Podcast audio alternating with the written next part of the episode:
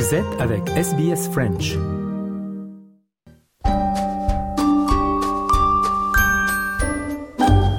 Bonjour et bienvenue dans votre nouvel épisode de SBS Easy French.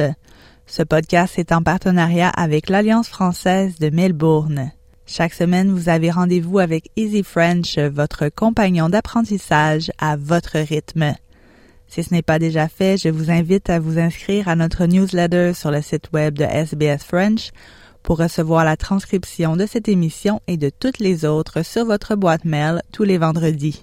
Vous êtes avec Audrey Bourget et voici votre journal du mardi 26 septembre. On commence par les titres.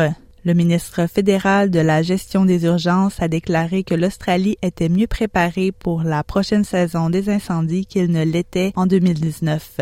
De nouvelles recherches révèlent que le stress a un impact sur le sommeil des étudiants de la douzième année et des dirigeants mondiaux réunis à l'Assemblée générale des Nations unies ont mis en garde contre les risques de l'intelligence artificielle.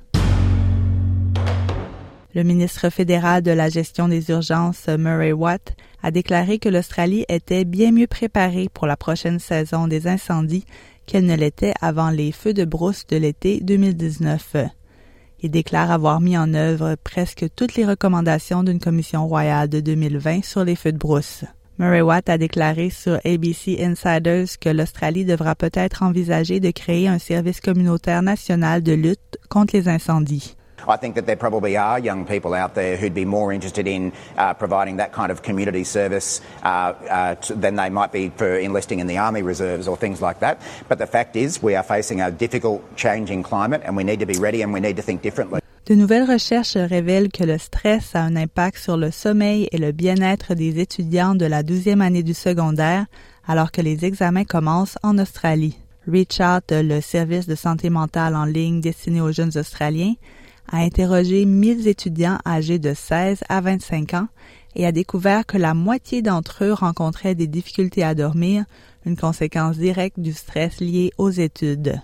Écoutez le docteur Chris Seton, expert en sommeil pédiatrique pour les adolescents. One of the big problems in adolescence is that from year 7 to year 12, so through high school, their sleep need does not drop.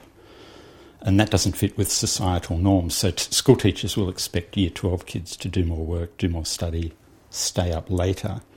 And this is part of the problem in upper high school and the reason that kids in upper high school get sleep deprived. They don't get the opportunity to get their nine hours. Une nouvelle étude révèle que les grandes marques automobiles font des déclarations potentiellement trompeuses sur la technologie des véhicules électriques et hybrides. L'étude publiée par le Environmental Defenders Office remet en question les engagements de zéro émission nette par les grandes marques automobiles, alors que nombre d'entre elles ne sont pas encore engagées à mettre fin à la production de voitures à essence d'ici 2035. Les dirigeants mondiaux qui étaient réunis à l'Assemblée générale des Nations unies du 18 au 26 septembre ont mis en garde contre les risques de l'intelligence artificielle. Le vice-premier ministre britannique Oliver Dowden a déclaré que l'intelligence artificielle est la plus grande transformation que le monde n'ait jamais connue. Il affirme que les gouvernements du monde entier doivent agir rapidement et avoir une compréhension appropriée pour contrôler l'intelligence artificielle. At the moment, global regulation is falling behind current advances. Lawmakers must draw in everyone developers, experts, academics to understand in advance the sort of opportunities and risks that might be presented. La Nouvelle-Galles du Sud suivra d'autres États en réprimant la vente illégale de cigarettes électroniques. Le gouvernement de l'État dépensera un total de 6,8 millions de dollars sur trois ans, la majeure partie étant destinée à renforcer la conformité et l'application, tandis que 2,5 millions de dollars seront consacrés aux services destinés à aider les jeunes à arrêter de vapoter. Le premier ministre de Nouvelle-Galles du Sud, Chris Minns, affirme que les données suggèrent que le vapotage encourage une augmentation des taux de tabagisme chez les jeunes. Un nouveau sondage publié dans le journal The Australian montre que le soutien à la voix autochtone au Parlement a chuté à son plus bas niveau. L'enquête en ligne menée auprès de 1239 électeurs entre le 18 et le 22 septembre a révélé que seulement 36% des personnes sondées avaient l'intention de voter oui le 14 octobre prochain. Enfin, on rappelle que vous pouvez trouver des informations complètes sur le référendum du 14 octobre prochain en visitant le portail SBS Voice Referendum au sbs.com.au slash voice referendum. Merci d'avoir suivi votre journal en français. Nous nous retrouvons la semaine prochaine pour un nouvel épisode de SBS Easy French.